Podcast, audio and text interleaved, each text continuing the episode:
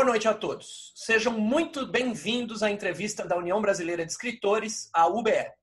Eu sou Rogério Duarte, secretário-geral da entidade. A União Brasileira de Escritores foi fundada em 17 de janeiro de 1958. Sucedeu a Sociedade dos Escritores Brasileiros, primeira associação profissional de escritores, fundada em 1942 por Mário de Andrade. A UBE é hoje, portanto, a mais antiga entidade brasileira do gênero. Seus objetivos são a defesa da liberdade de expressão, a defesa dos direitos autorais e demais direitos dos escritores, a difusão da cultura e a democratização do acesso à informação. A UBE teve em sua diretoria nomes do porte de Lígia Fagundes Teles, Renata Palottini, Ricardo Ramos e Inácio de Loyola Brandão, entre muitos outros.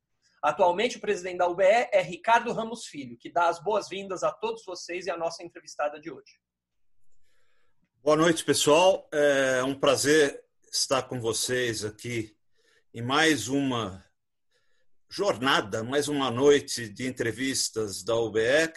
Essa noite de terça-feira já virou uma noite tradicional, a gente sempre tem gente importante falando por aqui. Eu dou as boas-vindas a Vavi Pacheco Borges. É, um, é uma honra para a gente ter você falando com a gente aqui, receber você.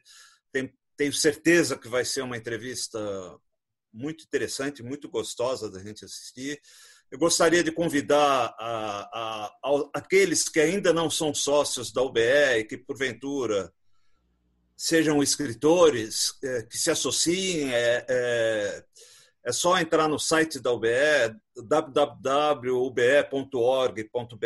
clicar lá em Associe-se, escolher uma das formas de pagamento da anuidade e virar sócio da UBE. Nós da UBE é, precisamos crescer, precisamos é, ficar cada vez mais representativos como entidade porque os tempos são escuros demais e só com um escritor tendo muita força a gente vai conseguir enfrentar isso que nós temos por aí atualmente, tá? Então é, é sempre importante a gente engordar é, a nossa associação. Sejam todos bem-vindos e vamos em frente. Obrigado, Rogério. Obrigado, Ricardo. Desde o início da quarentena, Todas as terças-feiras, às 19 horas, a UBE tem promovido estas entrevistas com escritores. Elas acontecem via Zoom, são transmitidas ao vivo pelo YouTube, como está acontecendo agora, nesse exato momento, e ficam disponíveis na página da UBE, no próprio YouTube, no Spotify e no Google Podcasts. Hoje a entrevistada da UBE é a historiadora Vavi Pacheco Borges. Em sua pesquisa acadêmica, ela analisou a posição ambígua da oligarquia paulista com relação a Getúlio Vargas. Foi professora da PUC da PUC de São Paulo e da Unicamp. Ela inaugurou a saudosa coleção Primeiros Passos da Brasiliense, que formou gerações como a minha, é, com o título O que é História. Com Helenice Ciampi, Conceição Cabrini e outras autoras, é coautora de Ensino de História, Revisão Urgente, obra de várias reedições e que ela considera pioneira. Três biografias são seus livros mais recentes. A de um combatente do movimento de 32, a de Gabriele, tia-avó do seu saudoso marido, Alain Costiles, a quem ela dedicou a obra, e a biografia do cineasta Rui Guerra, que lhe demandou 12 anos de pesquisas com viagens à África, à Europa e ao redor do Brasil. O entrevistador de hoje é o nosso diretor Antônio Carlos Fester. Antônio Carlos, pode dar boa noite para o público, para a Vavi e começar a entrevista. Eu queria dar uma boa noite para todos, agradecer ao UBS essa oportunidade de estar entrevistando agradecer a presença da Vavi aqui e dizer que das coisas maravilhosas que a Helenice me deu na vida, uma delas foi a sua amizade, Vavi, porque foi através da Helenice que nós nos tornamos amigos. Eu vou ter até perfume para te entrevistar hoje. e vou começar com uma pergunta tradicional aqui. Qual foi os seus primeiros contatos com as letras? Quais os primeiros autores? Enfim, como é que você descobriu os livros depois de ter nascido? Olha, que eu me lembro é Monteiro Lobato. O que ficou gravado mesmo é Monteiro Lobato. Me uhum. lembro que os Doze Trabalhos de Hércules, eu não me lembro de quem que era, era dele também? Era. Esse também é um, um livro que me marcou muito, mas estou falando bem pequena, né? Uns, logo que comecei oito, nove anos. Depois, como não tinha televisão, né? Eu li todo já de Alencar, quando eu tinha uns 11, 12 anos.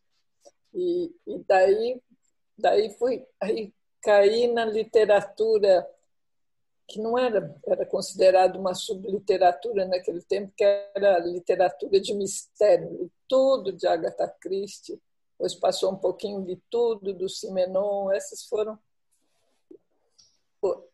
as, os autores que acho que me despertaram. Eu gostava muito de ler teatro também, mas isso já era um pouquinho maior. Muito obrigado. E na história, quando é que se caiu na história? Bom, a história, é por, quase sempre, a gente pergunta, né? Por que você gostou disso? A pessoa começa, ah, eu tinha um professor no ginásio.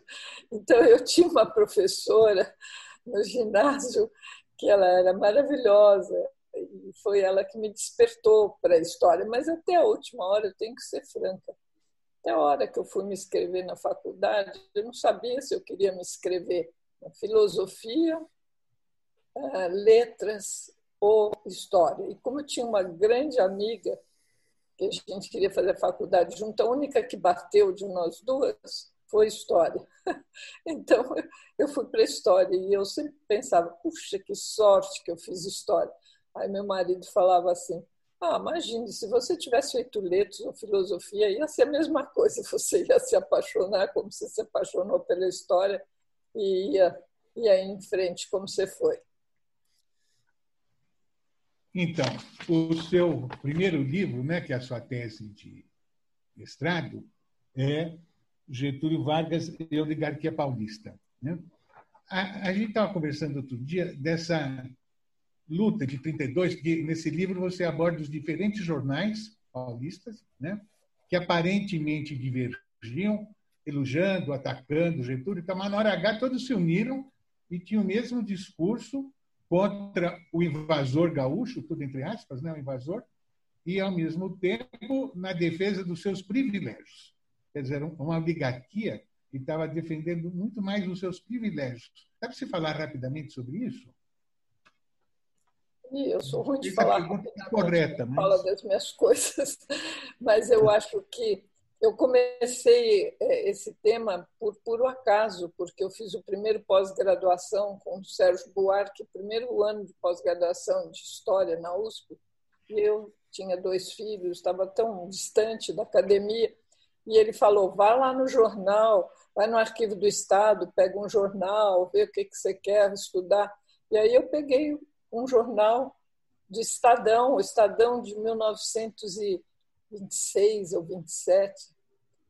E, e, eu me lembro que eu fiquei chocadíssima, porque as notas e informações era só elogio para o Getúlio Vargas.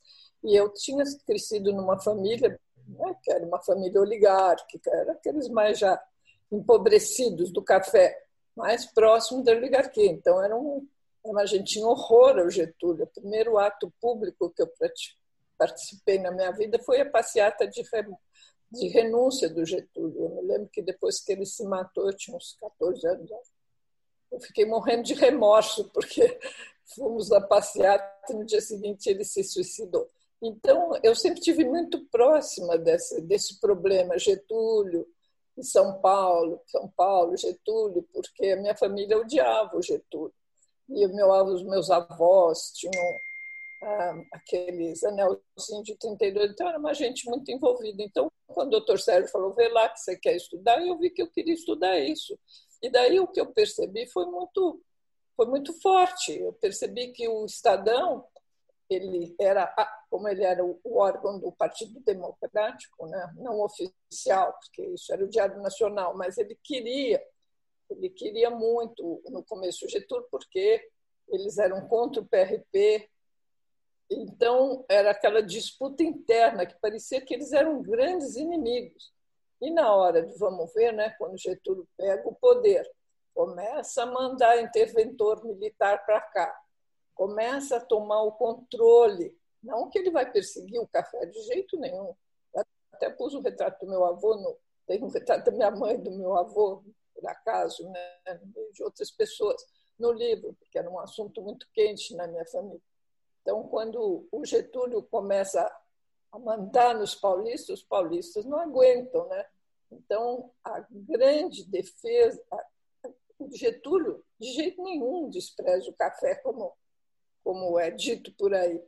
O Getúlio percebe que o café era, percebia que a única riqueza mesmo do Brasil naquele tempo era o café. Ele faz encontros cafeeiros, era o momento da crise de 29.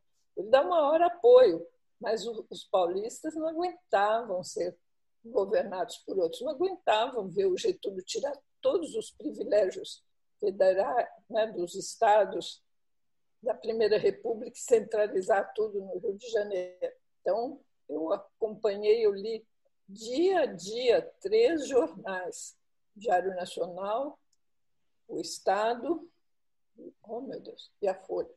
Que era a Folha. A gente faz tanto tempo isso aí. E, e, e aí eu percebi que eles se unem contra um inimigo comum, que era Getúlio e o resto do Brasil, porque, na verdade, foi uma guerra de São Paulo contra o resto do Brasil. Como Getúlio falou, foi uma louca aventura, porque era óbvio que eles não iriam ganhar de jeito nenhum. Eu acho muito interessante porque continua sendo contada a Revolução de 32 como o momento mais glorioso da história do século XX do estado de São Paulo. E era um momento, então, em que eles mostravam as grandes manchetes dos primeiros, das primeiras páginas do jornal, era São Paulo, que deu ao Brasil seu território com os bandeirantes, São Paulo, onde em 7 de setembro foi feita a liberdade, São Paulo agora vai devolver ao Brasil a democracia. Isso era, como nós sabemos bem, né, o discurso política é uma coisa, realidade é outra. Não sei se eu respondi, Antônio Carlos. Respondeu, sim, obrigado. Em seguida, nós temos esse livro, O Tenentismo e a Revolução Brasileira. Eu vou me permitir ler um trecho, porque me impactou muito lendo isso, que é aqui, ó. Os, os estudiosos já apontaram isso quando você publicou o livro, que é de. O livro é de 1970 e poucos, né? 85, 86, acho. Oi? 85 ou 86. Mas o livro foi publicado em 92. Né? Está aqui, essa edição que eu tenho é de 92 foi publicado. Então, Mas daí daqui, ó. Os estudiosos já apontaram o permanente politicismo militar e militarismo civil da nossa vida republicana. Ou seja, a tendência secular das elites brasileiras para usar o exército ou frações deles como recurso político para obtenção ou manutenção do poder. Né? E você fala isso em diversos momentos, um parentesco entre o golpe de 64 e as demais intervenções militares ocorridas durante a nossa história moderna, e por aí você vai mostrando né, como as Forças Armadas intervêm dizendo-se sempre identificadas com o povo, a nação a quem representam. E é essa identificação que legitima suas intervenções. Essa continuidade na direção do país é aceita até mesmo por quem acredita. Enfim, o que você está dizendo aqui é que há um ideário militar de tutelar o país, né? e que permanece até agora, pelo que a gente está vendo, e que é assustador. Né? Você tem alguma coisa a dizer sobre isso, com esse bando de militar no governo agora? É, uma, é, é, um fato recorrente, né? A própria proclamação da República foi um golpe militar, né? Lógico que de acordo com o Partido Republicano e algumas figuras não militares, né? O ideal, o ideal do positivismo, mas na verdade é, uma coisa foi o, o chamado tenentismo, essa presença dos, dos militares na Primeira República e logo depois da Revolução de 30. Outra coisa é agora o que nós estamos vendo.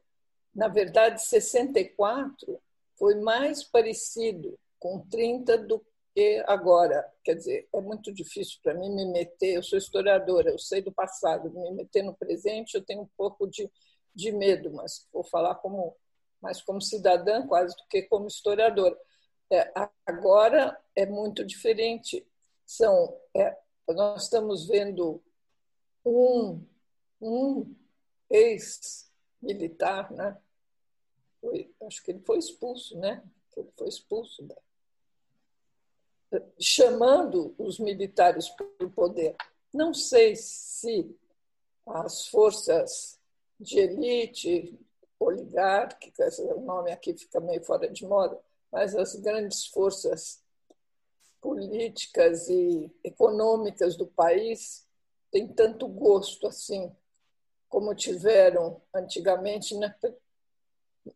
Mais ou menos mais em 64, acho, do que em 30. Em 30, é que quando surgiu esse termo do tenentismo, eu fui procurar exatamente quando pela primeira vez surgiu esse tema. 31, né? Foi no jornal O Estado de São Paulo, o Vivaldo Coaraci, que construiu esse, ele chamou esse tenentismo, a presença dos militares na política. E ele, ele punha explicação não daquele tempo, mas de toda a historiografia que veio depois e que me intrigou e que eu fui escarafunchar, era que esse momento depois de 30 até 37, que se constitui o Estado Novo, era uma disputa entre as oligarquias e o tenentismo. Oligarquias era quem estava no poder, no fundo era isso, e tenentismo era qualquer um que usasse a farda. E São Paulo, sobretudo, que tinha sido a grande força na Primeira República, nunca tinha tido um militar no poder. Eles não suportaram Getúlio ter mandado para cá Miguel Costa, João Alberto, Manuel Rabelo. Eles tinham horror disso. E contra isso que surgiu o termo tenentismo. E aí foi ampliando para envolver todas as reformas militares, revoltas, desculpe, militares que tinha havido antes de 30 que foram bastante estudadas por quem estuda os militares. Então, aí o pessoal pega, pega o termo tenentismo e aplica para qualquer, para qualquer presença militar na política. Agora, eu não vejo nada de parecido com o tenentismo. Eu acho, se posso dizer, acho até lamentável que não seja, porque os, os tenentes tinham, tinham alguns ideais mais mais justificáveis naquele tempo, porque a Primeira República, né, como meu avô dizia, era um tempo em que a gente tinha a gente as eleições eram roubadas, mas as pessoas que a gente elegia não roubavam, né? E agora depois as eleições não são roubadas, mas a gente só elege gente que rouba.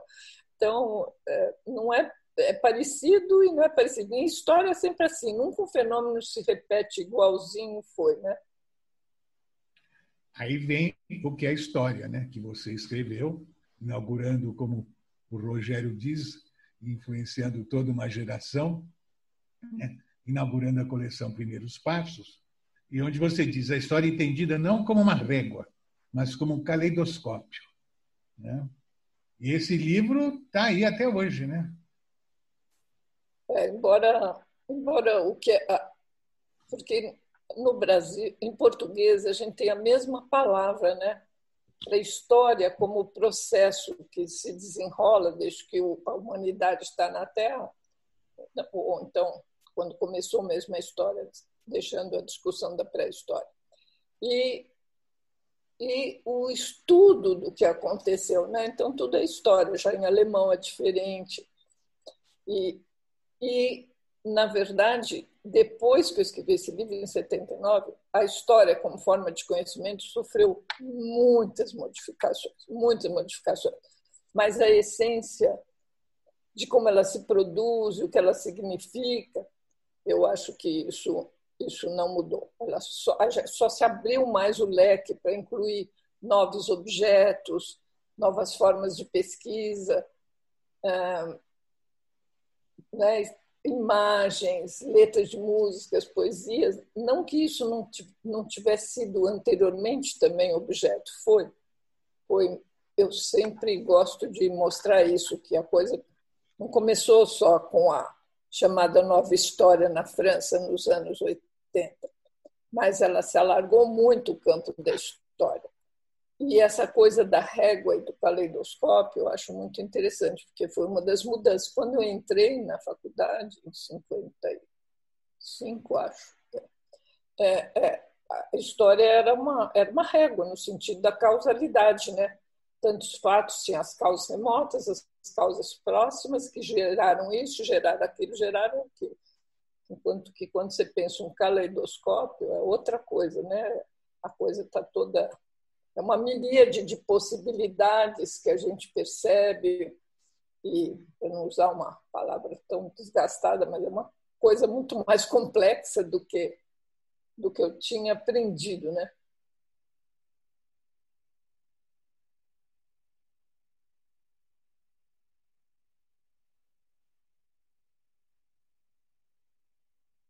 Antônio Carlos, seu, seu, seu, seu microfone está fechado, precisa abrir por favor. Fechou sozinho, está aberto agora? Agora sim, por favor. Pode fazer essa pergunta que você fez do começo, por favor. Não entendi essa. Estava falando para a Vavi que essa mesma preocupação de mostrar que a história não é mais uma régua, mas um calidoscópio, vai estar presente na obra coletiva que ela faz com a Lenice, inclusive, de ensino de história revisão urgente, né? que Ana Maria Monteiro, no prefácio, diz o seguinte: Ao chegar em casa, comecei a ler, o que faço até terminar a última página. Fico surpresa e ao mesmo tempo encantada. Encontrava um livro cujas autoras, pois são todas mulheres, mostravam ter preocupações, interesses e propostas semelhantes em relação ao ensino dessa disciplina, oficina, ofício ao qual me dedicava e que sempre me interessou e instigou. Ana Maria Monteiro é professora na Universidade do Rio. Né? porque esse livro acabou sendo um sucesso editorial. Né? Ele teve nove edições na Brasiliense, seis na Educ, e ele está até hoje sendo editado, lido, agora está inclusive em e-book. Né? Eu acho que foi o, maior sucesso editorial de vocês, foi isso, não foi? Não, que a história vendeu demais. Ah, tem razão. Certo. Tem alguma coisa para falar sobre isso? Não, eu acho que é interessante você lembrar esse livro, porque mostra uma das partes foi muito importantes da minha vida acadêmica. Eu nunca fiquei fechada só na pesquisa acadêmica. Eu sempre me interessei com a com onde vai parar essa pesquisa da gente, né? A gente, como historiador, professor de história na universidade, a gente forma professores. Em geral, os, os professores saem da faculdade quase com quase que nenhuma. Bom, todo mundo que se forma vai aprender mesmo é na, na luta, mas com muito pouca preparação para dar aula. E a gente fez um projeto justamente em cima disso, porque a discussão era essa: se a gente, naquele tempo é ginásio, né? então você começa na, no primeiro ano do ginásio a ensinar a história antiga, né? Egito e Impérios, Impérios Persas, Grécia, ou você começa de uma coisa próxima a gente. Então a discussão era que depois evoluiu para uma história temática. Então vocês vai, como que você vai motivar um menininho de 10, 11 anos, uma menininha para ir para o Egito? Era mais difícil, talvez se a gente partisse de uma coisa de próxima deles. Então as nossas estagiárias, elas fizeram essa experiência, uma delas que trabalhou especialmente com a gente, fez essa experiência de estudar a, os migrantes que vinham do Nordeste, que a maioria da classe, os pais eram migrantes. Então, é todo um, um estudo bem, bem diversificado de como que se deu a migração dentro do território brasileiro. É muito interessante que, eu não sei se é nessa obra, mas alguma delas, você diz que no seu tempo de estudos, né, assim, no ginásio, colegial, só decorava o nome dos presidentes da República, né, mas não se estudava a República. A mesma queixa eu sempre tive, né, quer dizer, o ano letivo acabava na proclamação da República. Então, nós não fomos, não estudamos a República. não sabíamos o que era a República. E isso não só com relação à República. Por exemplo, o modernismo só foi incorporado ao currículo de letras em 68, por exigência dos alunos, porque até então o curso acabava no Lago Bilac também. Entendeu? Então, era, era uma, acho que tinha algum viés político nessa coisa de não se estudar nem modernismo, nem república, nem. Não sei, só estou acrescentando. Outra coisa importante, aí esse livro, é meu biografia também, né? que você fala do Feijó, que é um, um homem da força pública, que também participou de 32. E é interessante, assim, no meu entender, porque é um homem assim, muito conservador, que adora uma guerra. Você analisa aqui o prazer que alguns homens têm em lutar, né? Assim, a coisa da farda, a coisa da, da guerra, mesmo, como gostam de guerrear, e como são conservadores, opressores né? e machistas. Né? Não, não, é uma... não, peraí, eu não falo isso. De que machista, acho que eu não falo. Falo? Não, sou eu que estou falando. Ah, bom. Né? né? Na minha leitura, isso ficou bem claro. Pelo né? contrário, eu acho que quando eu. Porque essa foi a primeira tentativa de biografia que eu fiz. Isso era um manuscrito que foi encontrado no Museu Paulista pelo no momento, o, oh meu Deus, agora não vou lembrar o nome, e o Sérgio Micelli, que estava na direção da EDUSP, que encontraram esse manuscrito e queriam publicar, e pediram para mim descobrir quem era o autor. Então eu fui descobrir quem era o autor. Estava escrito lá Antônio Feijó, ninguém sabia quem era, ninguém. Eu perguntava aqui ali, ninguém sabia. Aí eu peguei a lista telefônica graças a Deus os feijó eram uma, era, não eram muitos. Eu telefonei de feijó em feijó, perguntando: Ah, você conhece o Anto capitão Antônio Feijó? Aí foi ótimo quando uma hora uma voz de rapazinho falou assim: Capitão, não, minha senhora, coronel. Aí eu falei: Ah, cheguei. Era o avô dele. E daí eu, fui, muito pouca coisa eu pesquisei dele, mas conversei os filhos, etc. E li todas as coisas que ele tinha escrito, que era um monte, né? mas ele já estava tava no outro, não estava por aqui.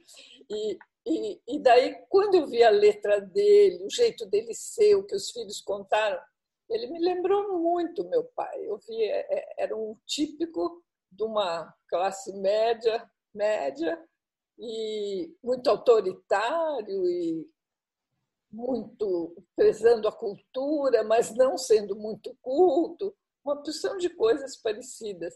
Mas eu não falei nenhuma vez que ele era machista. Eu falei que, na verdade, eu acho que eu começo com essa frase, porque eu vi muito de 32 com a minha mãe, meu avô, minha madrinha, minhas tias, porque o jeito que eles falavam de 32 e o que eu li sobre o começo de 32 me lembrava a primeira cena do Vento Levou, que está aquele monte de gente num banquete, lá numa fazendona, né? E a, e a guerra é declarada. E os homens saem todos que nem os loucos, felicíssimos para ir se alistar, né? E é mais ou menos assim em 32 também.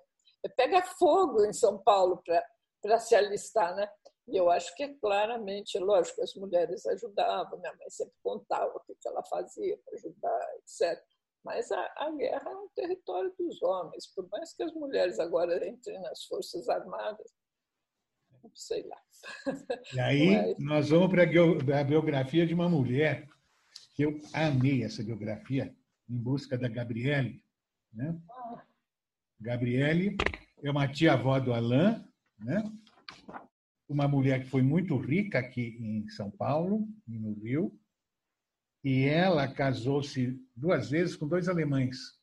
E o segundo casamento acabou com um baita escândalo, porque o marido tentou matá-la e se matou em plena Avenida Paulista.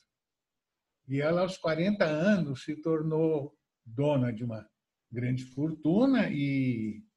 Você, posso falar ou você prefere falar, Babi? Você que está me entrevistando. Sim, mas né?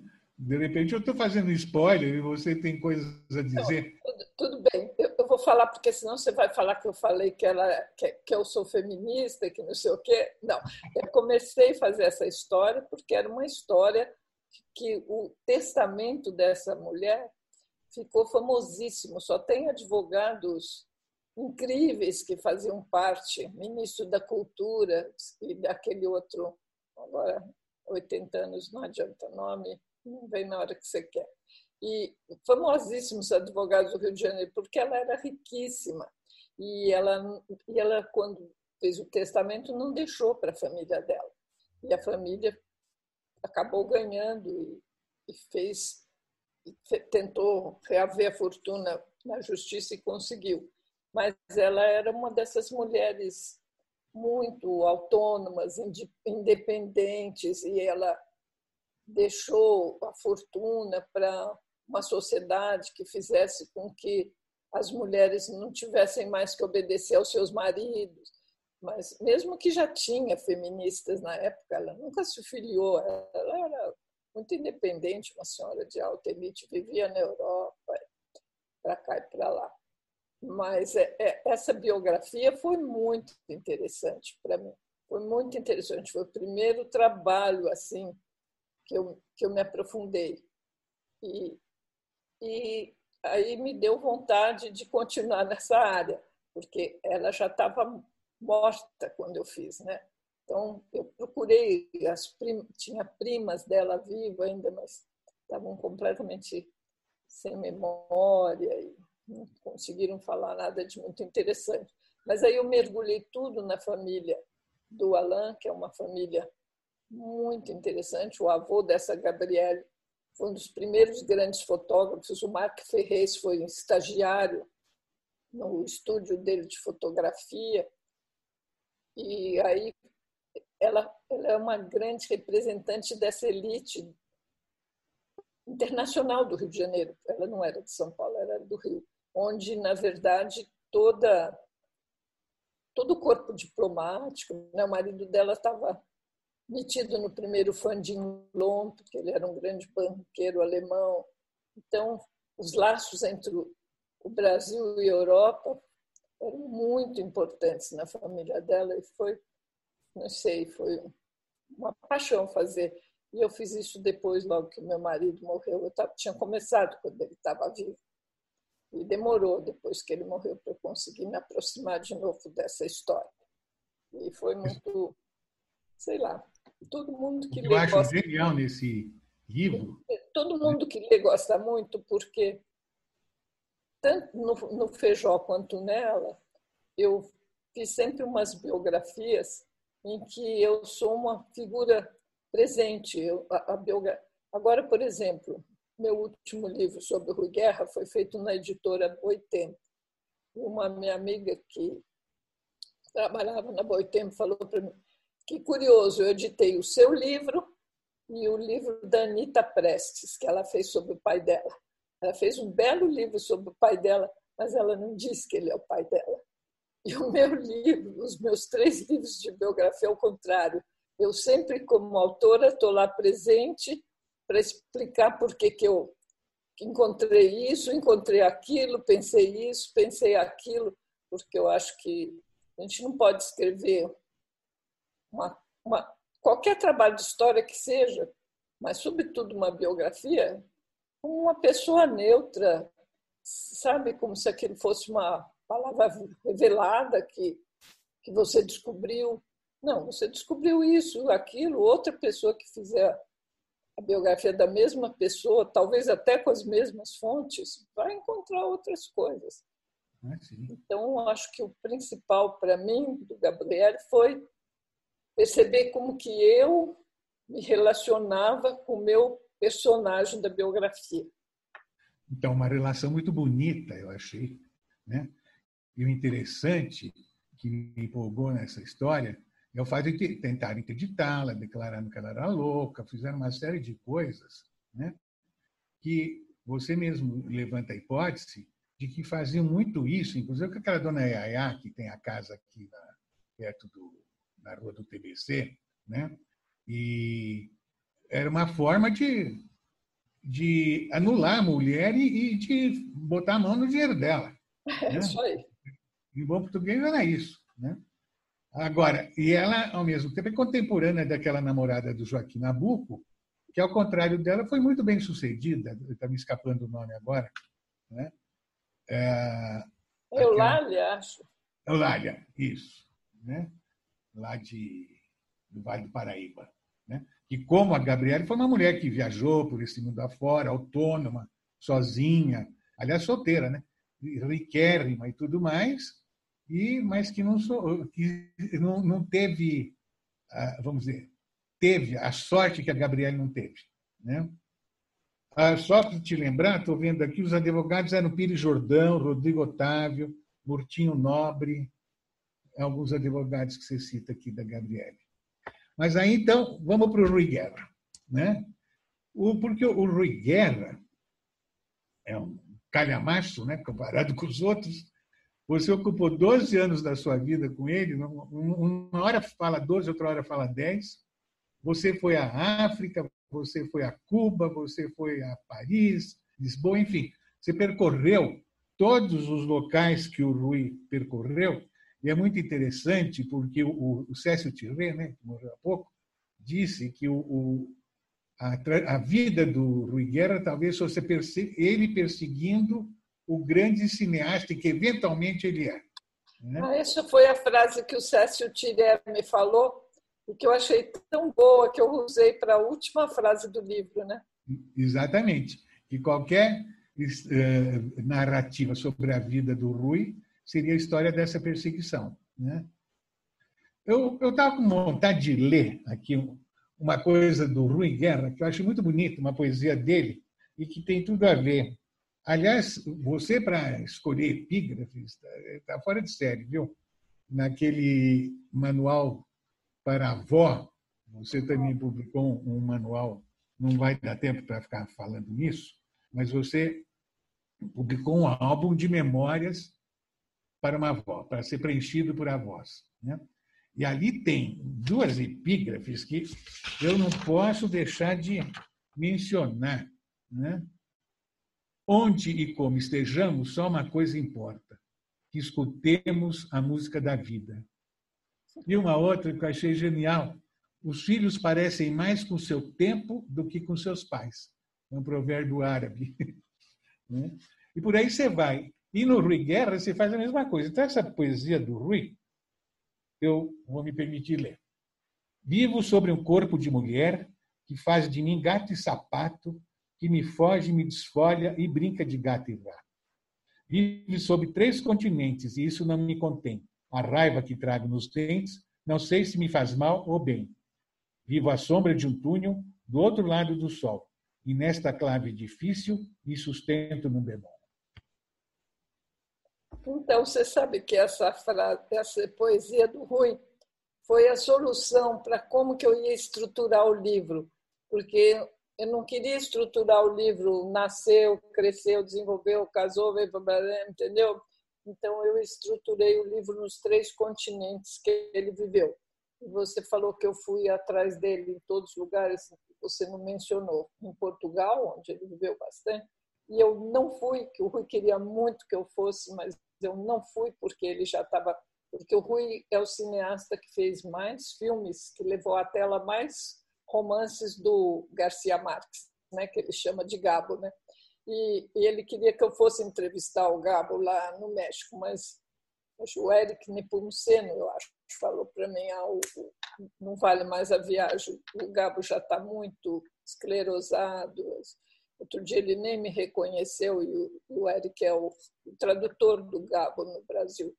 Então acabei não indo, mas em Portugal também. E, e por que isso? Porque uma grande amiga da Unicamp, a Marisa Correia, ela me deu umas leituras quando eu comecei a fazer a Gabriel, que de um, eu acho que é um, é um homem de letras, não é um antropólogo, que contava que ele fez vários trabalhos biográficos. Ele falava que ele ia nos lugares, mesmo que as pessoas já estavam mortas há muito tempo, ele ia nos lugares para sentir para sentir a pessoa, né? E eu eu achei fundamental, por exemplo, quando eu fui a primeira vez para a África, que foi onde o Rui viveu os seus primeiros 20 anos, que, aliás, era uma paixão minha, era ir à África. Eu nunca tive vontade, nem até hoje, de ir na China, nem na, no Japão, nem na Índia. Eu tinha vontade mesmo era de ir para a África. E, e, e, lá, e quando eu cheguei na África, eu fui sozinha a primeira vez, segunda vez eu fui com o Rui e a família dele, mas a primeira vez eu fui sozinha. E era incrível, eu tinha umas sensações inacreditáveis, porque eu olhava para um lado, tinha o Rui pequenininho, conforme as pessoas que eu falava, o lugar que ia. E outro lado, o Rui estava adolescente, as namoradas me contavam de como era ele namorado. Depois, quando ele voltou na Revolução, para tentar criar o cinema em, em Moçambique, né? Eu, eu via todo mundo que trabalhou com ele. Então, era incrível. Aquele lugar, o Rui não estava lá, estava cheio de Ruis para mim. Então, essa coisa de viajar, eu acho fundamental para você sentir a pessoa e o ambiente que, que criou aquela pessoa que você está interessado, né? E você acabou dividindo o livro em dois, né? O livro do Rui, tem o livro, essa divisão, você quer falar um pouco mais sobre ela? Espera um pouquinho que apareceu aqui no meu computador uma propaganda do tamanho de um boi que eu não estou vendo ninguém. Agora estou vendo de novo. O que, que você perguntou? Desculpe, repete. Que você dividiu a obra em dois livros Primeiro livro, segundo livro, a biografia do Rui Guerra. Né? É, pois é, porque a, a, primeira parte eu contei a vida dele, que está inteirinha permeada pelo cinema, né? A partir de que ele tem 16 anos, começa a filmar e é a paixão dele.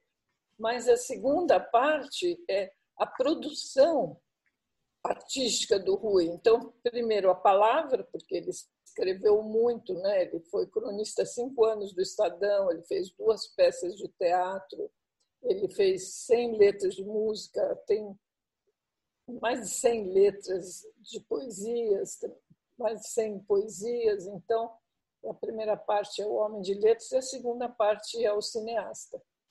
Então, eu achei não sei, por exemplo, eu vi algumas biografias que elas não fazem essa divisão, por exemplo, fala do Dostoiévski, é enorme, né? E, e, algumas outras que conseguem misturar essas duas partes. Eu não consegui. Eu não consegui. Eu, eu fiz essas duas partes separadas. E, e não me arrependo, não, porque eu acho que o jeito que está o livro, e eu vejo as pessoas. Porque é um livro que tem 400 páginas. Hoje em dia, você Aqui no nosso meio, que nós estamos falando aqui nessa sala, todo mundo lê um livro de 400 páginas, mas não é muita gente que lê um livro de 400 páginas. Então, eles leem um pedacinho, quem quer ler um pedaço, lê a África, outro lê o Rui durante o Cinema Novo, outro lê o Rui é, só, só as críticas dos filmes do Rui, que foi dito do cinema do Rui, o que ele diz do cinema. Então, eu acho que eu não me arrependo dessa, dessa divisão. Não. E é uma biografia diferente das outras duas, né? Aliás, uma que é de uma pessoa viva, né? Isso te deu um prazer maior, né? E você se sentiu mais solta, foi isso, para fazer essa do que as outras? Sei lá, mais solta. A pessoa morta você pode falar o que quiser, que ninguém vai te puxar o pé, né? Na cama, que minha mãe falava a gente puxar o pé se você fizer alguma coisa. Então, você pode falar o que você quiser de uma pessoa morta, que a pessoa não vai puxar o pé. Agora, uma coisa muito. Eu quis fazer uma pessoa viva por causa da Gabriela, porque quando eu comecei, eu até pus um advogado no Rio para procurar. Ela falava que ela tinha, numa entrevista dela, que ela tinha malas e malas de documentos. Eu nunca consegui essas malas. Mas daí eu já estava enfiada lá e vi que dava para fazer uma biografia com as fontes que eu tinha. Enquanto que eu pensava, não, eu tenho que pegar uma pessoa viva, porque uma pessoa viva eu posso perguntar o que eu quiser. E aí eu, eu acho mais solta para perguntar, mas mais cuidadosa também porque que você põe. Embora o Rui tenha me passado todo o arquivo dele, tudo que ele tinha, no começo eu até falei para ele, falei, nossa, Rui, você me passou cada coisa, E, e, acho que ele logo viu que eu não era, sei lá, repórter marrom e logo ficou com confiança e me deu tudo. Mas eu, eu, não é que eu não pus tudo o que eu pensava. É lógico que eu não, eu, se eu pus tudo que eu pensava, não. Mas eu não falo nem para meus filhos tudo que eu penso. Né? É difícil tudo que você pensa ser dito mas tudo que eu queria dizer, que eu achava que explicava o Rui para o grande público, eu pus, entendeu? Eu não, eu, eu não entrei em detalhes que eu achava que, que eram íntimos, que me interessavam. Eu vou ficar contando o Rui e a, e a Leila Diniz, o Rui e a Norma Bengel, essas coisas eu não pus, não achei que, que interessava, né? Eu, fiz eu um... acho que só ganhou com isso a biografia. Eu fiz um, um apanhado do, da forma que o Rui se, que eu vi que o Rui se e que eu ouvi que o Rui se relacionava com as mulheres, isso eu fiz assim um grande apanhado. Mas isso eu tinha certeza que ele ia adorar, ele não ia achar ruim. Mas é isso aí, não sei se é tanta coisa, né, Antônio Carlos, que a gente vai puxando uma coisa para o lado. Não sei se eu falei as coisas mais importantes, mas. É, Antônio, desculpa interromper, Antônio Carlos, já são é, 10 para as 8. Se você quiser encerrar as suas perguntas para a gente partir para as perguntas do público, é mais ou menos esse horário. Calma. Eu quero, Vavi, que você conte para nós o que, que você está aprontando e se mostrou para a Vi Marias e não quis mostrar para mim. É, é. Sabe que eu sempre fui historiadora, então aquela falava para os meus alunos a, a, a precisão, a, a, não é uma qualidade do historiador, é uma obrigação. Então ela sempre precisa ter isso é isso, isso é aquilo, tudo certinho. Eu achava que eu seria incapaz de escrever ficção. Achava que eu seria totalmente incapaz, mas eu sempre tive vontade. E aí agora com a com a quarentena, eu me metia. Fiquei, eu fiquei seis meses só dando volta. O mais longe que eu fui foi descer no meu prédio e dar volta em torno do, do prédio. Então, eu comecei a escrever uns contos. Aí, depois, uma amiga, estou vendo que tem aqui na sala, uma grande amiga que eu fiz, né? Dona Elisa. É, entrei numa, numa plataforma de literatura que chama Escrevedeira e estou fazendo um curso por sorte, a nossa professora é incrível, acabou de ser indicada para o Jabuti, então é muito gostoso. Ela dá, ela dá um mote toda semana e você tem que fazer um pontinho de uma página para treinar. E ela faz a gente ler um monte de contos, etc. Então, eu estou adorando. É óbvio que eu tenho certeza que ninguém se improvisa ficcionista aos 80 anos. Eu não estou fazendo isso como um projeto, mas eu estou fazendo como um prazer incrível e, e, e, percebo que vocês todos devem adorar isso, né? Escrever ficção. Obrigado, hein? Muito obrigado, Antônio Carlos, pelas perguntas. Muito obrigado, Vavi, pelas respostas. Agora é o momento, especialmente, eu estou vendo que a Vavi trouxe, trouxe bastante gente aqui hoje. Hoje a gente tem bastante visita, eh, gente que nunca tinha participado da entrevista. Então, reiterando que são todos bem-vindos. Aproveito também para dar boa noite a todos que estão nos assistindo pelo YouTube. Esse é o momento das perguntas do público. Então, geralmente a gente faz assim: quem quiser fazer perguntas, é, é, coloca no nosso bate-papo. É, o bate-papo, se você ainda não encontrou, é só levar o, o, o cursor ali para baixo, para o pé da página, e ele vai aparecer é, na base do vídeo aparece ali bate-papo ou chat em inglês. E aí você é só se inscrever aqui no, no bate-papo. Por enquanto a gente tem duas perguntas. Uma é do Paulo Mauá. Pode fazer sua pergunta, Paulo. Abre o microfone. Boa noite a todos. Uh, boa noite, Vavi. Não a conhecia pessoalmente, não sei se a gente pode usar esse termo virtual como pessoalmente, mas é, é, o que temos para o momento. Então, é muito legal estar ouvindo você. É, como o Rogério já tinha destacado, a coleção Primeiros Passos, é, eu estava na faculdade e aquilo era quase uma bíblia pelo tamanho, né, Rogério? Por tudo. Eu lembro que o primeiro que eu comprei, é, eu comprei do que é história, mas eu também comprei o que é rock. É, tudo, tudo que vinha assim de diferente, a gente e a gente lia, discutia aquilo. Então, Vavi, é, é, é muito bacana estar conhecendo você aqui hoje. É, então, quero agradecer a, a sua presença e, e de, quando você fala tenentismo, né, você fala de uma coisa vivida, assim, diferente do que a gente estuda por fora. Eu acho que essa sua visão de história é muito importante para que seja registrado. A, minha pergunta é em relação aos 12 anos do seu trabalho uh, no, nos livros do Rui Guerra, né?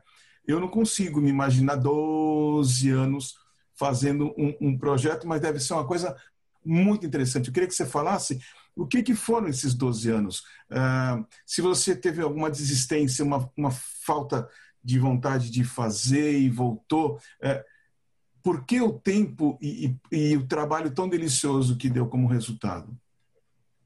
Olha, na verdade, oito, nove meses, os primeiros nove meses, eu estava trabalhando aqui, ali, ali, esperando o Rui aceder dizer que sim, que ele queria a biografia, porque naquele tempo era obrigado, né? Por lei. Né? Concordar, né? né? Você tinha que ter. Então aí já vão bastante tempo, né? Se eu tive eu tive vontade de desistir né, no meio, acho que quase no fim desses nove meses, um dia eu telefonei para ele, um amigo meu, falou: Ai, não fica bem, você fica aí esperando esse cara resolver, esse cara não resolve. Aí eu peguei o telefone e falei: Ó, oh, Rui, eu já percebi que você não resolve, então acho que eu vou desistir. Você. Imagine, você tá louca, quem falou que eu não quero? Ah, que legal. Aí eu, eu aí eu depois disso, eu nunca quis desistir, porque eu vivi a minha vida inteira na academia. Aqui, quem é da academia sabe como é, por mais divertido e gostoso e apaixonado que a gente é, academia é academia.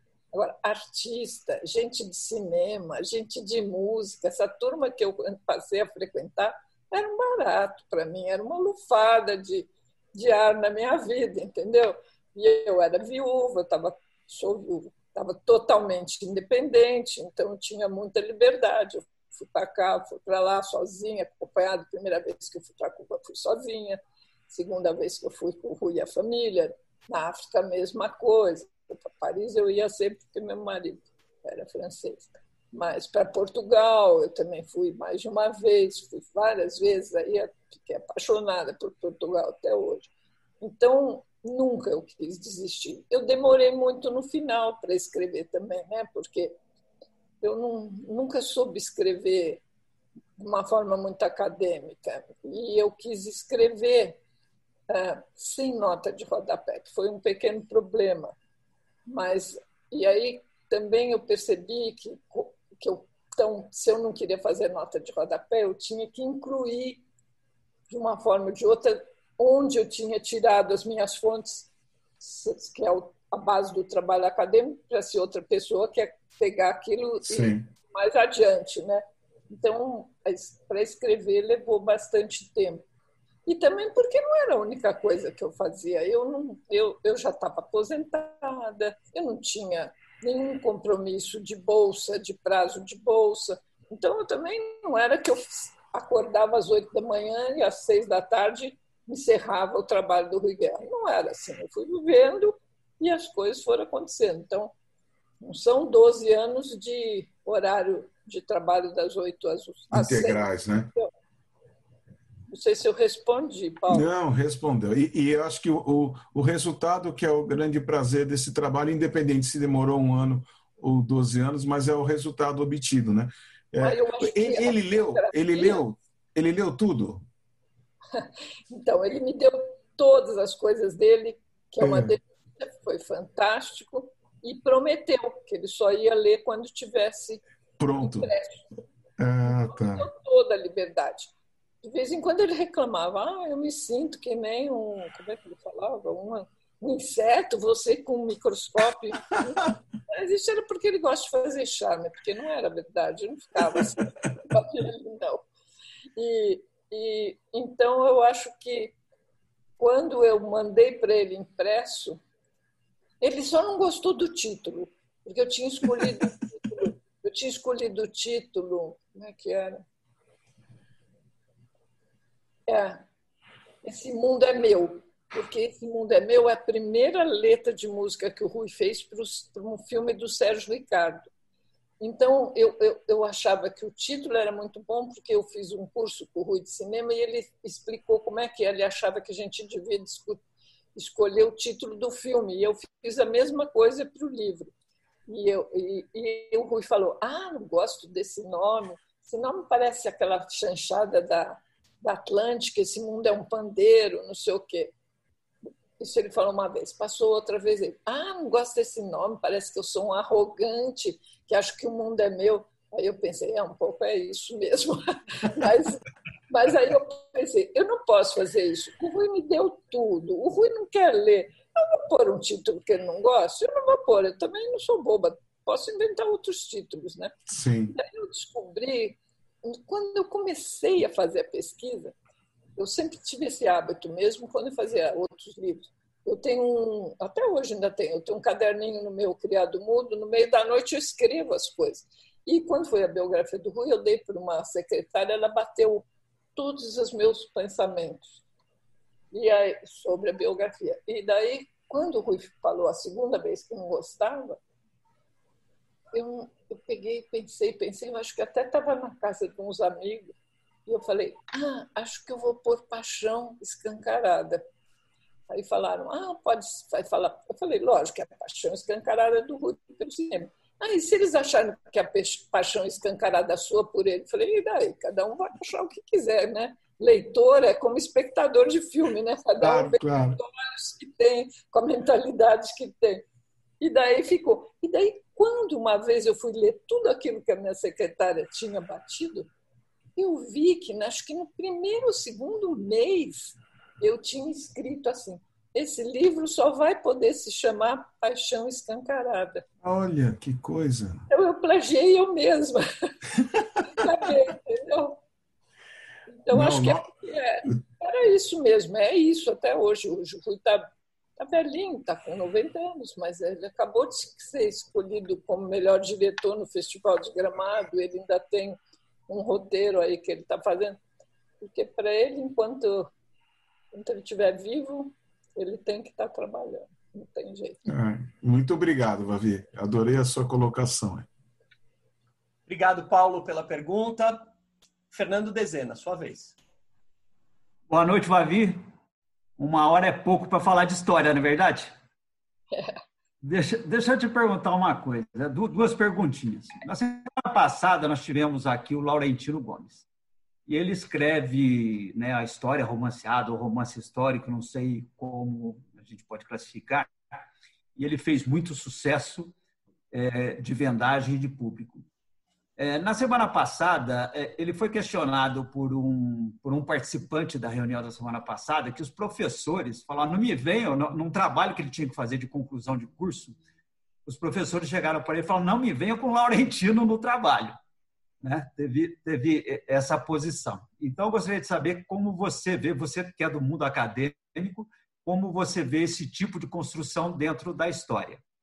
A segunda pergunta, eu gostaria que você falasse um pouquinho. Eu sou de Águas da Prata, né, divisa com Minas Gerais, e a Revolução de 32 sempre foi muito viva ali naquela região. Inclusive, ali tem uma personagem, a Maris Guassabia, que ela é, é uma é personagem cultivada, uma mulher cultivada, que ela foi para frente de batalha, ela lutou na, na é, é, é, não dando apoio. Eu gostaria que você falasse um pouco da participação da mulher na Revolução de 32. Olha, primeiro essa coisa da história, né? História é uma localização de um fato, um espaço, um tempo e, a, e, as, e as relações. Que, eu me lembro uma vez o Caio Prado foi lá na PUC, meu convite, por causa de uns alunos pediram, e, e, na hora das perguntas um aluno fez uma pergunta e eu falei, ai meu Deus, que vergonha do doutor Caio. O aluno falou, doutor Caio, se o senhor puder resumir a história em uma frase, como o senhor resumiria? Aí ele falou assim: ah, escrever história é estabelecer relações. Eu falei, putz, não é que o cara falou tudo, porque é isso mesmo, né? Então, é, é isso a história. Agora, a, a história romanceada é outra coisa, né? Literatura, né? Tá, tudo bem que quem...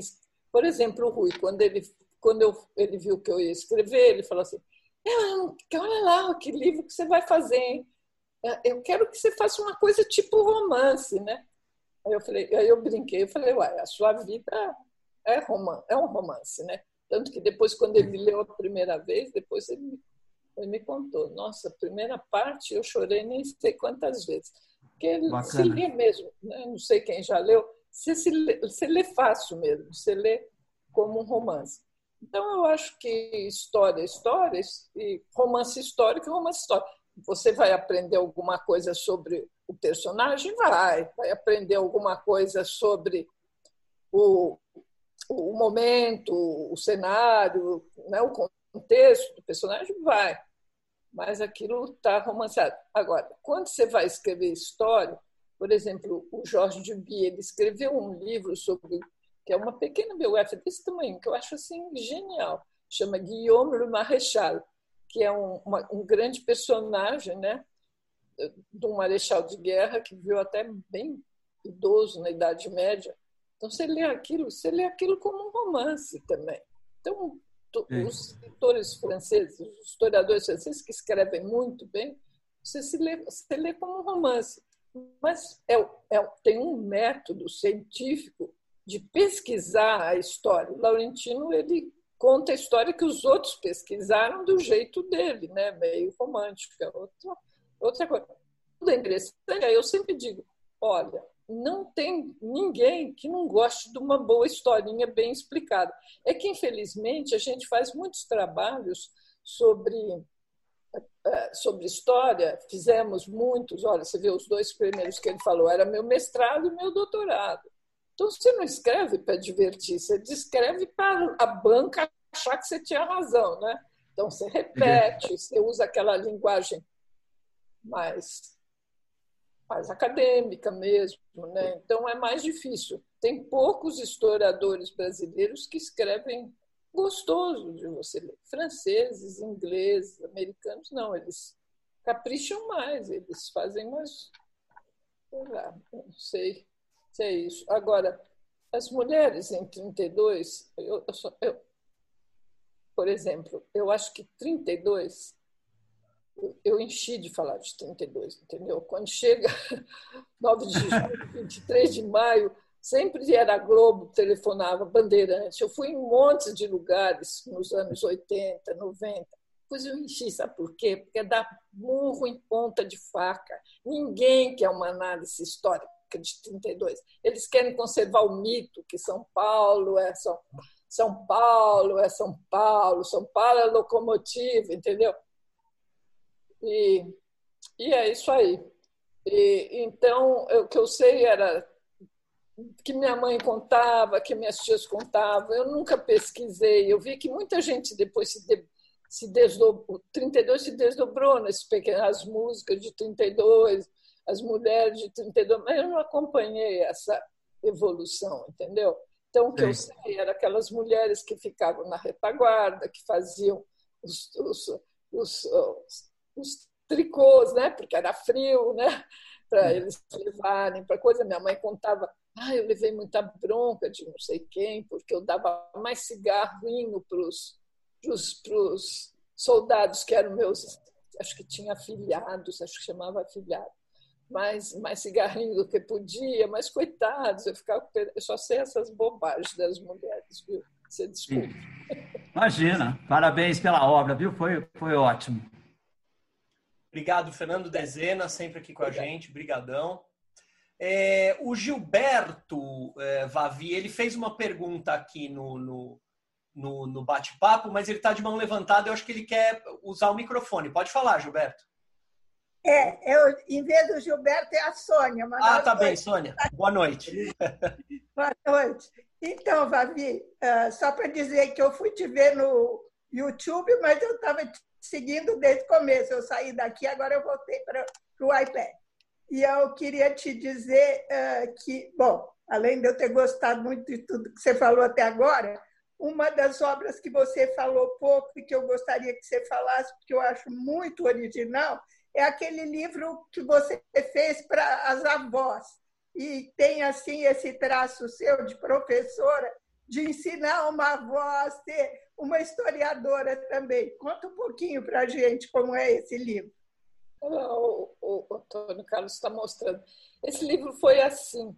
Meu filho mais moço, dono desse computador que eu estou falando, ele era ele foi um ano, ele é filósofo, ele foi um ano visiting professor em Oxford. E aí lá nós vimos um álbum. O formato é um álbum interativo, é, um, igual o álbum do bebê que acho que todo mundo conhece quando a criança nasce que se ganha o, o álbum do bebê. E lá a minha nora falou: Olha que maravilha esse álbum!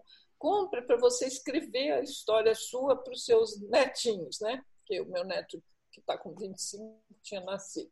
E aí eu olhei e falei: não, esse álbum não é para mim contar isso, minha história para os meus netos, porque é de uma mulher inglesa. Era qual era o meu pet favorito? Eu não tenho pet favorito nenhum, não tenho a menor paciência. Eu tive cachorro, passarinho, tudo por causa dos meus filhos, mas não tem pet. O que, que eu estava fazendo na Segunda Guerra Mundial? Eu não estava fazendo nada, eu era uma criança. Então eu resolvi. Quando eu cheguei em São Paulo, eu chamei as minhas irmãs e umas amigas e falei: eu vou construir um álbum de memórias de uma avó, para um álbum interativo, mas eu quero fazer um álbum que sirva para a mulher que casou uma vez, duas vezes, que mora no Amazonas, que mora no Chuí, que seja católica, judia, sei lá.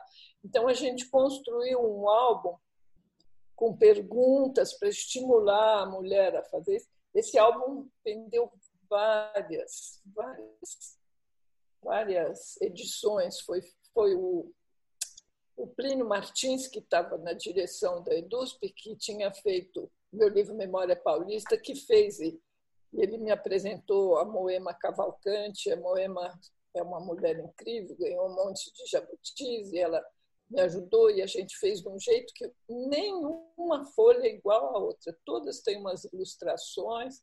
Eu enchi de pensamentos, esse que o Antônio Carlos leu um ou dois lá, né? e eu acho que que, sei lá, é uma coisa que foi legal. Um monte de gente telefonou para mim que eu nem conhecia, de alguns lugares do Brasil.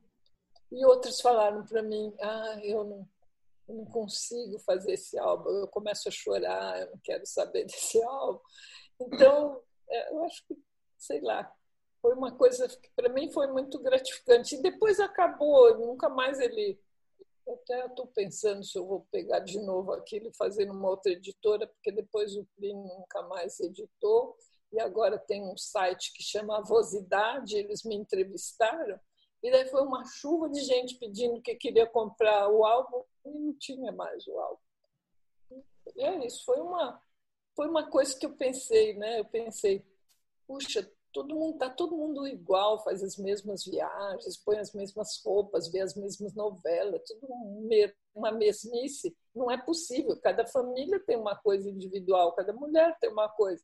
Então, como é que a gente vai fazer para não deixar isso desaparecer?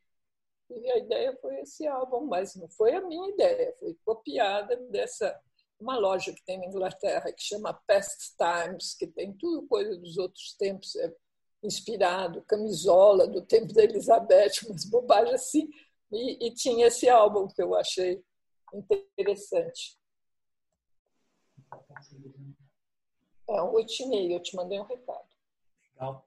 Obrigado é, é, pela pergunta, é, Gilberto e, e sua. É, obrigado, Sônia. Obrigado, Gil. Exatamente. Obrigado, Sônia e Gilberto, pela pergunta. É, a gente tem uma outra pergunta aqui, Vavi, que é, pergunta do Edson, que diz: Vavi, é verdade que o, que o Rui Guerra te respondeu que ia levar 12 anos para começar a ler a biografia que você escreveu? oh, meu Deus, acho que não. Não sei, pode ser que ele tenha dito alguma vez, mas eu acho que isso deve ser alguma piada do meu irmão, que era amigo do Edson, que deve ter falado isso para o Edson. Mas acontece que o, o Rui, ele é assim, ele eu, uma das coisas que eu acho mais interessante do Rui é como ele é original. Ele nunca fala o que você está esperando, nunca responde. E, e, e outro dia, ele não está muito bem. Outro dia eu telefonei para ele falei: Como é que você está? Então qualquer um responderia: ah, Eu estou assim, eu estou assado. Aí, aí ele falou assim: Como é que eu estou? Eu não estou podendo cantar muitas vitórias, não. E aí eu pensei: Esse é o ruim mesmo. Está ruimzinho, mas responde como um leão, lutador, entendeu? Não está podendo contar muitas, cantar muitas vitórias. Então, pode ser que o Rui tenha dito isso de brincadeira um dia e eu esqueci, porque agora, graças a Deus, estou naquela idade que esquece muita coisa. As ruins, sobretudo, eu esqueço muitas coisas ruins, é impressionante. Isso não é ruim, mas Eu não estou localizando aqui mais alguém querendo perguntas. No YouTube também não tenho perguntas. Se ninguém tiver, eu tenho uma pergunta. Alguém gostaria de Eu gostaria de fazer uma. Por favor, por favor, claro. Davi, querida, um prazer te ouvir, não é? E eu queria que você falasse só mais um pouquinho sobre a sua relação com o Rui, do ponto de vista como é que é uma historiadora, não é? Tão criteriosa em relação a todos os trabalhos, como é uma historiadora que se torna amiga do biografado. O que você acha que você ganhou, não do ponto de vista pessoal, porque eu sei que do ponto de vista pessoal você ganhou um mundo através dessa biografia, mas o que você ganhou como compreensão como historiadora? É? Porque será que toda a biografia necessita, para um entendimento mais complexo do biografado, que as pessoas sejam próximas? Ou em alguns casos é necessário e outros não? Olha, eu acho assim, como historiadora, eu uhum. me lembro quando a gente começou a discutir. Bom, quando eu entrei na faculdade, era, né, era aquela relação sujeito-objeto né, bem antiga do positivismo, né, que não tinha um, não tinha relação com o outro. Né, depois, com o tempo, a gente começou a perceber como é que o sujeito e o objeto se intrincam em qualquer trabalho. Eu me lembro que uma vez a gente estava discutindo não sei o quê, e aí, acho que era a professora, não sei qual professora, e ela falou, mas não dá para fazer um, ter um posicionamento objetivo nem quando você estuda a escravidão na antiguidade. Então, né, a gente nunca é neutro né, em relação ao que a gente estuda. Então, o, o mais importante como historiadora é que eu percebi que eu me envolvia, mas eu, eu, eu me envolvia, eu estranhava que eu estava com raiva do Rui, que eu, se eu estava eh, aborrecida, se eu estava eh, bem impressionada demais, eu, eu percebi aquilo e eu tinha que me reposicionar, né? Porque, como você falou, uma coisa é o laço de amizade, outra coisa é a posição do historiador. Mas acontece que a gente só tem um cérebro, só tem um coração, né? Então as coisas não são tão bem separadas, elas são misturadas, né? Eu acho que eu percebi que você tem que estar tá sempre sabendo, sempre percebendo que você é envolvida, mas você tem que reagir. Porque com a Gabriele também foi assim. Com a Gabriele, eu, eu, eu sempre tive muito medo de ficar louca. Tive muito medo de ficar. Eu ainda tenho até hoje medo de ficar louca. Então, foi um medo que me acompanhou a vida inteira. E no começo eu não queria falar, eu não vou fazer, falava, Alan, o Alan estava vivo, eu vou fazer a história dessa louca, Deus que me livre. Então, sabe essa coisa de você, como você se relaciona com o seu objeto, né? Então, e com o Rui, por que, que eu fui fazer é, o, o, o Antônio Carlos perguntou para mim: ah, puxa, você acha maior graça no Rui? Não lembro qual o termo que ele falou. Eu falei: Antônio Carlos, se eu não achasse graça no cara, eu ia ficar 10 anos fazendo a vida dele. É lógico que eu sempre achei muita graça nele, porque ele é uma pessoa sedutora. Mas eh, isso, o historiador, ele, em geral, ele vai fazer a história de uma coisa que ele está interessado, como eu fui fazer 32, né? Eu estava interessadíssima em 32, era uma coisa que eu via desde pequenininha. Meu avô me, eu, eu era a neta mais velha, meu avô me levava nos comícios da UDN, tudo. Então eu sempre, além de contar todas as histórias, então eu sempre fui muito envolvida. O Rui, eu descobri uma pessoa que era da minha geração, que tinha tido as mesmas paixões, era, era super interessado em política do lado que eu também sou, então, de cinema e música e, e, e, e os melhores os melhores anos do Rio de Janeiro, que foram os anos 60, ele viveu lá na vida dele e eu vivi lá na minha vida. Então a gente tinha muita coisa em comum. Eu já fui procurar uma pessoa que eu tinha muito em comum. E, e o que foi interessante, não sei se aí eu estou desguiando da sua pergunta, Elô, mas que eu acho legal falar para o pessoal que está ouvindo, foi que foi uma revisão da minha própria vida. Porque foi o período da minha vida, né? Que eu conheci, que eu me conheci como gente, foi dos anos 60 em diante que eu, assim, de uma certa forma, acho que até uns 23, 24, sei lá, 25 anos, eu, a minha vida foi direitinho como era para ser, entendeu?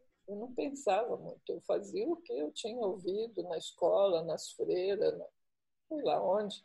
De repente, e foi mais ou menos a época que o Rui chegou no Brasil, que a, que a bossa nova surgiu, que o cinema novo surgiu, então aquela aquela geração que pensava que ia salvar o Brasil, né? Então eu tinha muita identidade. Então era uma identidade com o Rui, mas também com com a geração que o Rui foi, que era a minha geração também. Não sei se eu respondi, Elô. Um pouco, né? Elô, é, seu, seu microfone estava fechado. Muito bem respondido, querida. Foi ótimo. Obrigado, Heloísa, pela sua pergunta. É, Ricardo, o, o, o, Paulo me acenou aqui que você queria fazer uma pergunta. É isso aí? Ah, por favor. É, eu tinha marcado lá no começo, mas eu acho ah, que não deve ter registrado aí. Né? Eu me perdi. É... Não, fica tranquilo. É, Vavi, é assim, o... como que eu vejo, né? Eu vejo o Rui Guerra como uma personalidade é, fascinante, um sujeito charmosíssimo, né? É, não à toa ele se envolveu com mulheres belíssimas, né? É, Cláudio Hanna, Leila Diniz, Norma Bengel. É, eu vejo assim, mesmo ele estando com 90 anos agora, né? Mas eu vejo assim como um, um, um sujeito, uma personalidade que de repente pode é, fazer alguma coisa que chame atenção, alguma coisa que, que fique marcada, alguma coisa que apareça é, muito bem. Fazer uma biografia sobre um sujeito como Rui Guerra, é, que quando você terminou a biografia ainda estava vivo e continua vivo. É, não passa a impressão, de alguma maneira, para quem escreveu, de ser um trabalho que não terminou, um trabalho que ainda não acabou? Você sabe que essa era uma discussão que duas pessoas me falaram: ah, como você vai fazer pessoas do meio acadêmico, muito respeitáveis. Como você vai fazer a biografia de uma pessoa que não morreu? Eu falei, bom. E o próprio Rui, ele é muito brincalhão, ele falava para mim, uma vez eu fiz um curso dele, três meses no Rio de Cinema, e ele falava para os colegas, meus colegas, ela está fazendo uma biografia minha. Imagine, depois que ela acabar, se eu vou na rua e mato um cara, como é que fica a biografia dela? Ele me desafiava em público na frente dos colegas. E, e, e, daí eu falava, não, mas eh, tudo bem, eu estou fazendo... O principal da vida dele, né, que ele viveu, que ele deixou marcas, está aí. Lógico, ele acabou de fazer uma letra de música para essa minissérie do Andrusha Waddington na Globo, Sob Pressão, né? uma música que chama Sob Pressão, é a música que apresenta a música que ele fez a letra, a pedido do Andrusha. Quem musicou foi o Gil, quem gravou o Gil e o Chico. Então, o Rui, com 90 anos, ainda está fazendo isso. Mas o que ele está fazendo? Está fazendo uma coisa que ele sempre fez, entendeu? Letras maravilhosas com essas pessoas que ele também fez. Então, tá, fez um filme experimental em Gramado, ganhou o prêmio de melhor diretor. Mas também, o que, que é isso? Novo. Ele está lá, né? Está tá lá fazendo o que ele sempre fez. Ele sempre fez um cinema que ele diz que ele nunca quer repetir o que ele fez que teve sucesso no filme. O outro filme ele tem que fazer uma coisa diferente. Ele fala: eu prefiro cair do alto do corcovado do que da beirada da, beirada da calçada. Então ele inventa e faz uma coisa bem diferente. Então, esse é o Rui. Então, vejo que 5, 6, 10, 15 anos que seja, porque ele brinca que ele vai morrer com 116 anos, nem que seja mais 15 anos, 20 anos, não sei se ele. Bom, ele até pode, poderia, em tese, fazer alguma coisa muito diferente, mas por enquanto acho que nem tanto. Até agora não acho que foi uma coisa tão diferente do que ele sempre fez. Obrigado, Vavi. Obrigado, Vavi. Obrigado, Ricardo. A gente tem uma ótima pergunta da Elisa é, para encerrar a entrevista, que é a seguinte: ela coloca no bate-papo. Quando a Vavi vai publicar o primeiro romance ou o primeiro livro de contos? Opa! Elisa, essa pegadinha, querida. Eu sei lá. Não sei, fico com vergonha. Eu acho muito, acho muito pretensioso, Elisa. Eu mal comecei a fazer uns exercícios de, de contos e, nossa, daí os contos que a nossa professora traz para a gente ler né? e, e, e, os exercícios que eu faço, acho que tem uma distância muito grande. Eu vou dar para meus super bem. lerem, meus amigos lerem, minhas irmãs lerem. E, e sei Eu lá. sou testemunha de que ela escreve super bem. E está todo mundo ansioso, tenho certeza. Ah, pronto. Entregou, Vavi? Foi entregue pela amiga. ah, tá bom. É, é, é como eu digo, enquanto eu estou viva, eu tenho que ter um desafio. Então, esse é o meu último desafio. Se vai dar certo ou não vai, não é verdade já deu certo, entendeu? Eu aguentei essa pandemia seis meses só passeando embaixo do meu prédio por causa dos contos. Lógico, por causa dos amores dos amigos, do humor que a gente dá risada, por causa da música que a gente escuta, mas, sobretudo, por causa do desafio da literatura, porque aí leva você a ler, reler Machado, e Lígia Fagundes, e, e, e todos os que ela faz a gente ler e o Tcheco. Tem alguns contos aí. Mas sei lá, quem sabe? Quem sabe se, se eu continuar com saúde. Tomara. Antônio Carlos, você queria fechar? Uhum. Está me ouvindo? Por favor, sim. Primeiro eu queria pedir desculpas à Vavi que eu esqueci de falar do filme que ela produziu, roteirizou sobre o Rui também. E no é, fechamento, podia até dar um informe sobre esse filme, que está para ir para Netflix, etc. E dar um nome que agora eu não estou lembrando. Queria agradecer a Vavi, a vocês todos, e mandar um beijo muito especial para ela. Né?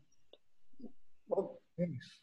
Muito, muito obrigada à, à UBE de me trazer algumas horas nessa sala tão agradável de prosa, de prosa inteligente, né? e agradável e, e que enriquece a gente. E o filme chama O Homem que Matou John Wayne, o título é inspirado numa crônica que o Rui fez, que está publicado num livro dele que chama 20 Navios, que está publicado aqui em Portugal. Obrigada a todos amigos e que eu não conhecia que também estão aqui presentes me escutando falar todas essas bobageiras. Vavi, muito obrigado. Eu só vou pedir um minuto da paciência de todos vocês para eu apresentar as nossas próximas entrevistas e depois a gente se despede. É, as entrevistas da UBE acontecem, é, deve aparecer aí na tela de vocês. É, só um segundinho. As entrevistas da UBE acontecem é, todas as terças-feiras, às 19 horas, nesse mesmo link. O link é sempre o mesmo aqui na sala do Zoom e no YouTube. Na semana que vem a gente tem João Anzanello Carrascosa, é, escritor consagrado, acabou de ser indicado mais uma vez para o Prêmio Jabuti. Dia 10 de novembro, Alcides Vilaça, é, é, poeta, professor de literatura é, da Universidade de São Paulo. É, Antônio Torres, membro da Academia Brasileira de Letras, também escritor consagrado, da mesma maneira que o Regis Bonvicino, no dia 24 de novembro, poeta consagrado. E a Paula Fabre, em 1 de dezembro, também uma escritora super premiada. Então, como vocês podem ver, Vavi está em ótima companhia aqui, de quem passou pela sala da UBE e de quem virá é, nas próximas semanas. Vocês são todos convidados. Ricardo, por favor, a despedida e a gente encerra a entrevista de hoje. Vavi, eu queria agradecer a sua presença aqui. Eu tinha certeza que ia ser uma entrevista muito gostosa da gente ouvir, um bate-papo muito agradável. Agradecer ao Antônio Carlos também, que foi um excelente entrevistador. É, a gente passou aqui um, um, tempo muito gostoso. E agradecer a presença de todos que, que prestigiaram aqui essa sala virtual. É, e aguardá-los na próxima terça-feira. Venham, voltem, a gente vai ter muito prazer em, em, em recebê-los. Muito obrigado. Avi, se quiser se despedir, essa é a hora. Um beijo para todos que eu conheço e para os que eu não conheço. Muito obrigado. obrigado Parabéns, BE, Ricardo. Em nome que eu cumprimento todos os membros da UBE. Parabéns pela apresentação excelente. Obrigado. Obrigado. Um grande abraço. Boa noite a todos.